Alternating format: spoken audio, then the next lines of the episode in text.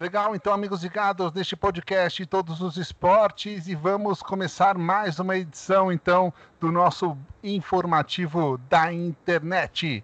Hoje comigo, Ricardo Raineri, com ele, Leonardo Siqueira. Léo, o seu destaque do esporte olímpico, Léo. Bom, Ricardo, o meu destaque dos esportes olímpicos são é, a atleta Raíssa Leal, de skate, que pode se tornar a mais jovem campeã da história, mesmo com adiamento das Olimpíadas de Tóquio 2020.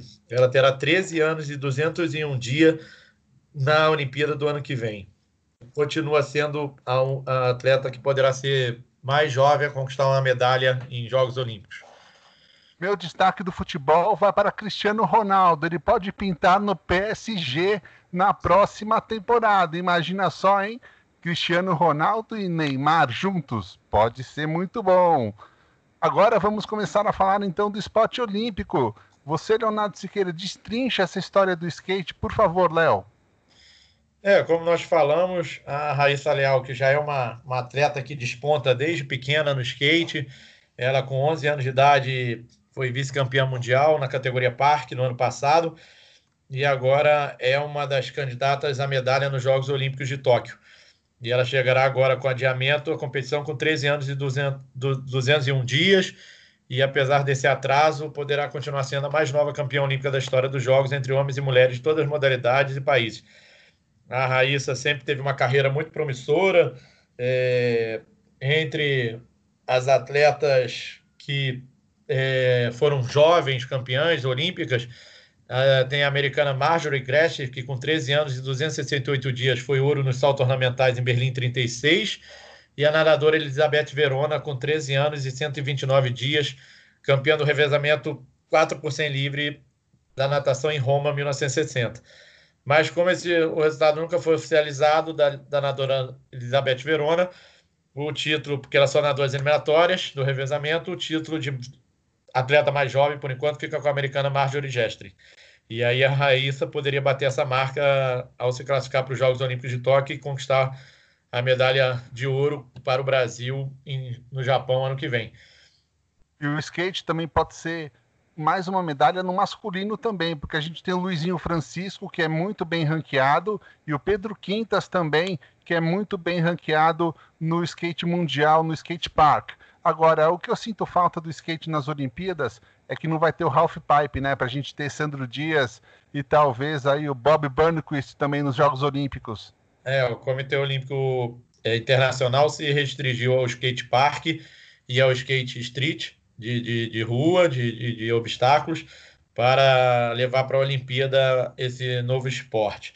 E a gente falava de idade, então no Brasil é, a, a, atleta mais nova a conquistar uma medalha para o Brasil em Olimpíadas foi Rosângela Santos, bronze em Pequim 2008 com 17 anos, no revezamento 4% de atletismo. E também Gabriel Jesus, né, campeão olímpico em Jogos do Rio 2016, com apenas 19 anos e 3 meses no futebol. Entre as mulheres, também a Raíssa, que foi campeã no vôlei em Pequim com 21 anos, meio de rede da seleção de Zé Roberto. E por aí afora. A Raíssa é uma atleta bem ranqueada, muito forte e tem muitos ídolos nas redes sociais. É uma rede social bastante ativa. Todas as crianças acompanham ela, não só as crianças, como vários torcedores acompanham a Raíssa nas redes sociais. Legal, Léo. Agora você deu uma ponte aí para eu falar de futebol. Você citou Gabriel Jesus, eu vou falar de um ídolo mundial do futebol, que é o Cristiano Ronaldo. Ele pode pintar no PSG na próxima temporada. O Gajo foi muito elogiado nos últimos dias pelo presidente do clube francês. Entretanto, quem quiser contratar o Cristiano vai ter que tirar o escorpião do bolso, viu? Acontece que a Juventus de Turim teria colocado uma multa rescisória de 435 milhões de reais pelo jogador que tem 32 anos hoje e ainda tem contrato até o final da temporada de 2022. É uma bala, hein, Leonardo Siqueira? Exatamente. Muita grana, Ricardo, para contratar o Cristiano Ronaldo. Cinco vezes é, melhor do mundo, campeão com Portugal na Euro de 2016 artilheiro de todos os clubes que passou, o cara tem números até dizer chega. É, seria uma cartada enorme do PSG e fazendo a dupla Neymar e Cristiano Ronaldo. Agora resta saber se o Cavani vai gostar disso, né? o Cavani estava sendo sondado até pelo São Paulo, rapaz. pois é, né? Só tá tirando para tudo que é lá do Uruguai para ver se se livra do, do, das mazelas do PSG, porque ele era o ídolo, chegada do Neymar perdeu seu posto e outros jogadores que chegaram na última temporada estão começando a preterir o uruguaio artilheiro da seleção celeste aí nos últimos tempos, ao lado do Luizito Soares. E agora também o Neymar pode pintar de repente na equipe do Barcelona, né? O Neymar tem o sonho de voltar para a Catalunha, de repente essa pode ser a chance dele também, né? É, pode ser uma chance aí. Se especula isso desde o ano passado. É, quase saiu a negociação, acabou que o, que o PSG segurou o, o grande astro da seleção brasileira. Companheiros do PSG dizem que ele voltou a ficar feliz, dizem que ele está contente e satisfeito com o ambiente reconstruído no vestiário do PSG, que era um ambiente muito tenso. É, o Thiago Silva falava muito isso. E aí não se especula mais Neymar no Barcelona, mas a imprensa espanhola continua sempre emplacando nas capas de jornal a participação de Neymar voltar à, à casa do Barcelona, do Azul Grená espanhol. Legal, Léo. E antes de você voltar a falar de esportes olímpicos, eu tenho aqui uma notícia voltada para o futebol espanhol. Acontece que a Federação Espanhola deve retornar com a La Liga no próximo dia 12 de junho e vem com uma novidade tecnológica usando o VAR. Se algum jogador testar positivo para o Covid-19, o VAR vai mapear os jogadores com quem ele teve contato mais próximo em partidas passadas. Além disso, os jogadores terão que seguir um protocolo com algumas exigências, tais como serem examinados 24 horas antes da partida, o que vai valer também para as comissões técnicas de cada equipe, Léo. Beleza, Ricardo. É, a NASCAR é a primeira das grandes ligas a voltar nos Estados Unidos, em Darlington, em Charlotte. É, a maior categoria americana faz corridas em, período, em perímetro de segurança e em locais próximos às oficinas da equipe. É, não dá para dizer como é que vai ser isso, essa logística para poder realizar as corridas. É, foram feitos alguns treinos com arquibancadas vazias. É, enfim, tivemos 67 dias sem provas da maior categoria do automobilismo americano, algo bastante incomum, mas fala-se de dia 17 de maio que a categoria volte a ser disputada no oval de Darlington, na Carolina do Sul. Vamos aguardar aí informações é, da NASCAR que busca uma volta após o o coronavírus aí praticamente matar muita gente nos Estados Unidos, um dos países mais atingidos pela pandemia. Então é muito preocupante isso. Vamos ver o que, que acontece no automobilismo americano. E também o bicho está pegando lá nesse documentário do, do Chicago Bulls aí. Agora foi o Scott Pippen que está furioso com o Michael Jordan, porque afirma que o ex-Alan teria ficado satisfeito com a forma que foi retratado na produção. É, e parece que os atletas estão começando a se pronunciar em relação a esse, esse documentário do Chicago Bulls. E o Michael tipo... deu uma detonada também no Scott Pippen, né? É, e aí é, que o silêncio dele, do Scott Pippen, tinha sido questionado, alvo de questionamentos. O Dennis Rodman fez algumas exigências também para participar da entrevista do, do documentário. Então, os atletas aí estão é, criando crise no documentário do grande time, seis vezes campeão da NBA. Vamos aguardar aí também mais uma informação sobre esse documentário que está tirando para tudo que é lado. E Pippen, Jordan, Dennis Rodman, todos eles fazendo grandes exigências em relação à retratação da história do Chicago Bulls, o grande time que foi campeão com essas lendárias estrelas do basquete americano. É, quando você tem muita estrela, o negócio complica, né? Aí já viu, Scottie Pippen, Tony Kukoc, aí tem o Michael Jordan, tem o Dennis Rodman e tem a galera que segura o piano também, né? A gente não pode esquecer deles também, né? É, tem os pianistas nesse time, né? Mas vamos ver aí o que, é que vai acontecer.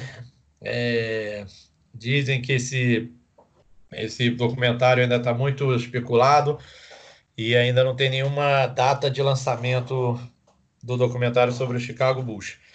Agora, Ricardo, fala aí do futebol carioca que diz que vai voltar, não vai voltar, e, e essa briga aí, Botafogo e Vasco pelo o Yaya Touré, o Costa Marfinense, que esteve quase contratado pelo time de Botafoguense e agora parece que está acertado com um dos candidatos à presidência do Vasco. É, exatamente, Léo. O que a gente sabe é que ele está acertado com um dos candidatos à presidência do Vasco, e se esse candidato ganhar, o Yaya Touré provavelmente chega ao Vasco no começo de janeiro. E tem uma notícia aqui também interessante, olha só. A cidade do Rio de Janeiro pode liberar o treinamento dos clubes de futebol a partir de segunda-feira, dia 25. Os clubes teriam que tomar algumas providências, entre elas testar de Covid-19 as comunidades próximas aos seus CTs e sedes, por exemplo. Deverá haver uma reunião entre representantes da Prefeitura do Rio e dos clubes para definir tudo isso no próximo domingo, dia 24. Léo, eu acho complicado voltar ao futebol agora no Rio de Janeiro, porque é a segunda cidade, nem treinamento deveria ter por enquanto, é a segunda cidade maior do Brasil e tem muitos casos de Covid-19 lá no Rio. Você não acredita nisso também? Sim, é, é, é, uma pergunta que se faz muito. Qual é o objetivo dos clubes em voltar a treinar? É para manter a forma dos atletas? É para poder manter os jogadores em atividade? Porque nós não temos datas nenhuma de previsão de início de campeonato. A CBF não falou nada de Brasileirão, Comebol não fala das suas competições internacionais. Então, qual é o objetivo desse treinamento? É para manter os atletas em forma? o treinamento virtual que estava sendo realizado pelas equipes não está surtindo efeito. Qual é a intenção das equipes em realizar esse treinamento?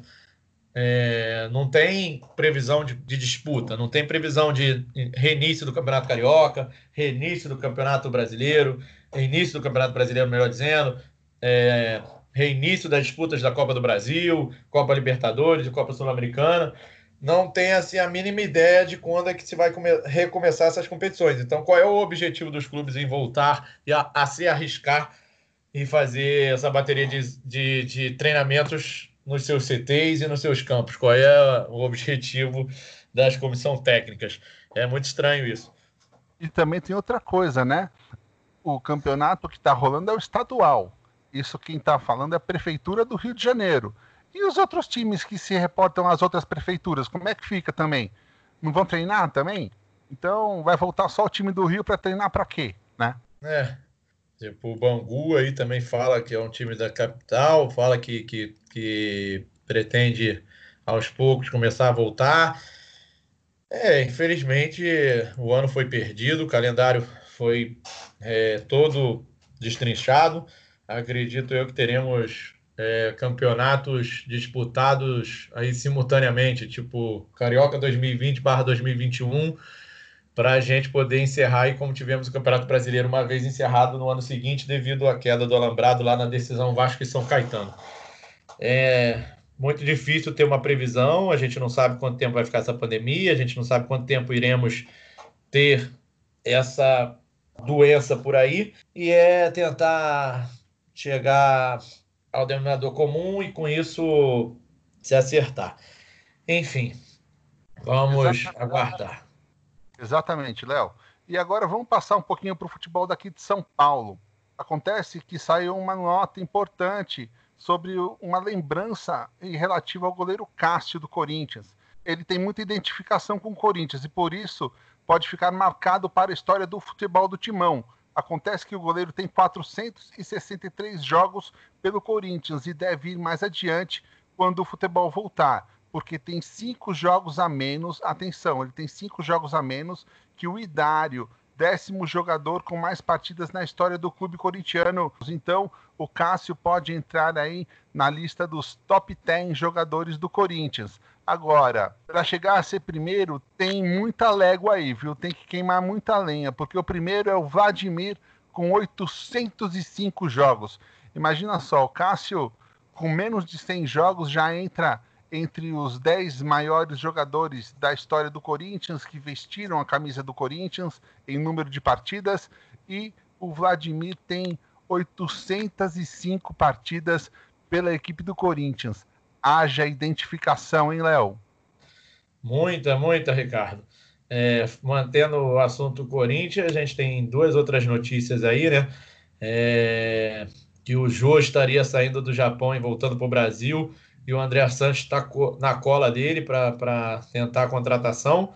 E em outro programa nós falamos, o grande cão de guarda, campeoníssimo, Ralph, grande volante fez história no Corinthians, conseguiu finalmente acertar seu contrato com o Havaí.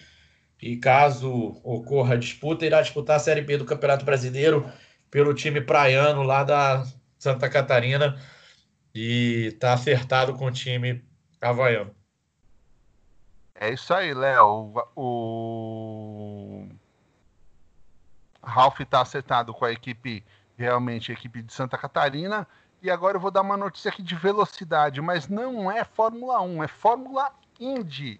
Olha só, a Fórmula Indy anunciou mais uma mudança no calendário. A prova de Richmond, na Virgínia, foi cancelada. No seu lugar foi colocada mais uma prova de Elkhart Lake, transformando assim em rodada dupla. Vou passar rapidamente aqui o calendário da Indy 2020, que é o seguinte: primeira etapa, dia 6 de junho no Texas, segunda, GP de Indianápolis, o primeiro, terceira, 11 do 7, Elkhart Lake, quarta, 12 do 7, Elkhart Lake de novo, quinta prova, no dia 17 de julho, em Iowa, já no dia 18 de julho, Iowa 2, no dia 9 de agosto, Mid Ohio, no dia 23 de agosto, 500 milhas de Indianápolis. Já no dia 30 de agosto, Gateway. No dia 19, 13 de setembro, Portland. No dia 19 de setembro, Laguna Seca 1. No dia 20 de setembro, Laguna Seca 2. No dia 3 do 10, GP de Indianápolis 2. E no dia 14, ou melhor, a 14 prova, 25 de outubro, São Petersburgo, lá em Pittsburgh, lá nos Estados Unidos. Léo, é um calendário complicado, né? Provas seguidas, um dia ao lado do outro, meio estranho esse negócio, né? É, não vai ter nem tempo para treinar praticamente e se adaptar a cada circuito desse calendário aí, divulgado pela, pela Federação de Fórmula Indy. É, é muito complicado porque você precisa ter ritmo, você precisa ajustar o carro, vai fazer ajuste de, de, de, de motor, de outras peças a cada pista. Tem circuitos ovais, tem circuito mistos, tem circuito de rua. Então é, é muito esquisito esse calendário aí que você divulgou, Raineri. E... É, mas é, é esquisito, mas é verdadeiro. e assim, é, a gente tem uma última notícia de esportes olímpicos. Hoje a gente não tem muito assunto.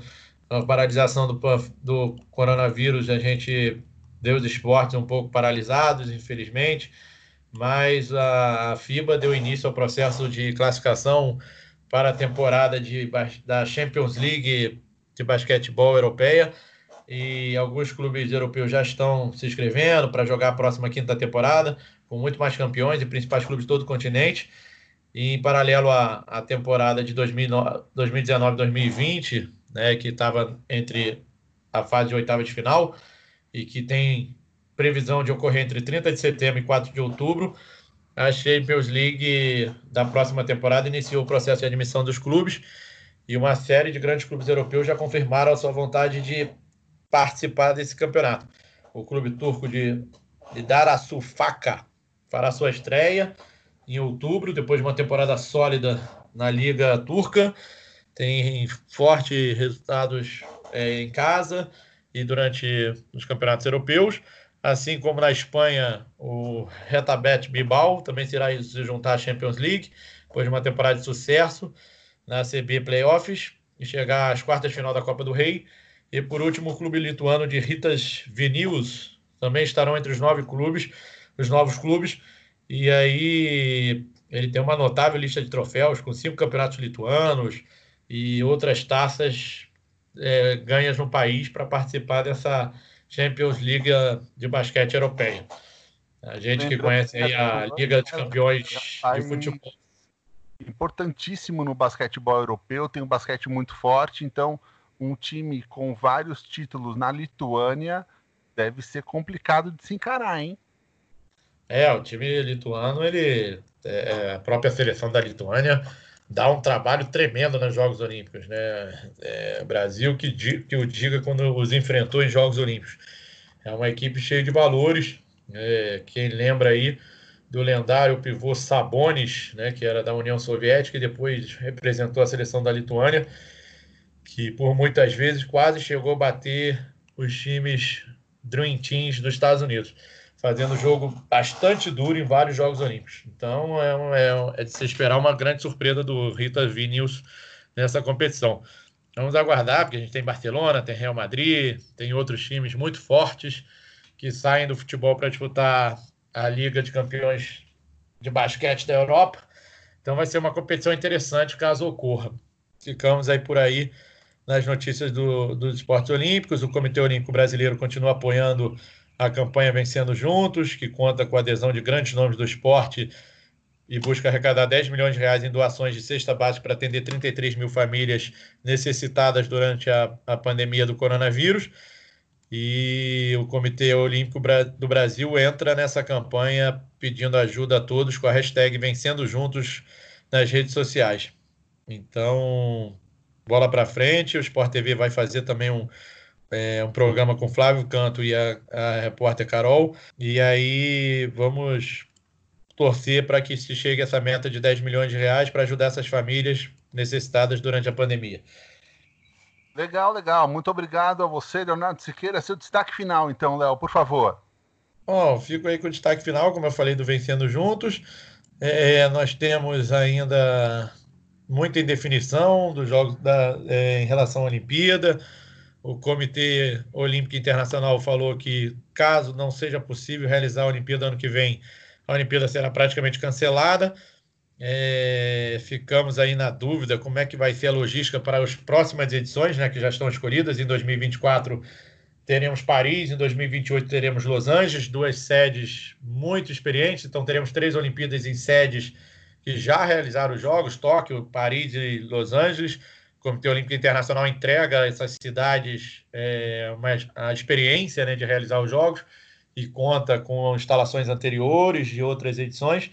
Então, vamos ver o que, que vai acontecer em termos de Jogos Olímpicos de Tóquio, que já foi adiado para o ano que vem, mas o Thomas Bach diz, ou vai ou vai ou racha, ou realiza ou será cancelado. Vamos aguardar. É um prejuízo aí de 13 bilhões de dólares, Ricardo. Legal, Leonardo Siqueira, muito obrigado a você. E eu fico aqui com o último destaque também do futebol.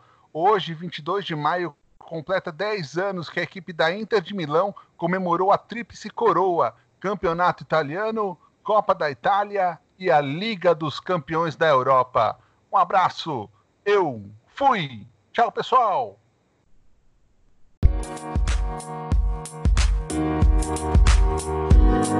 Thank you. Thank you.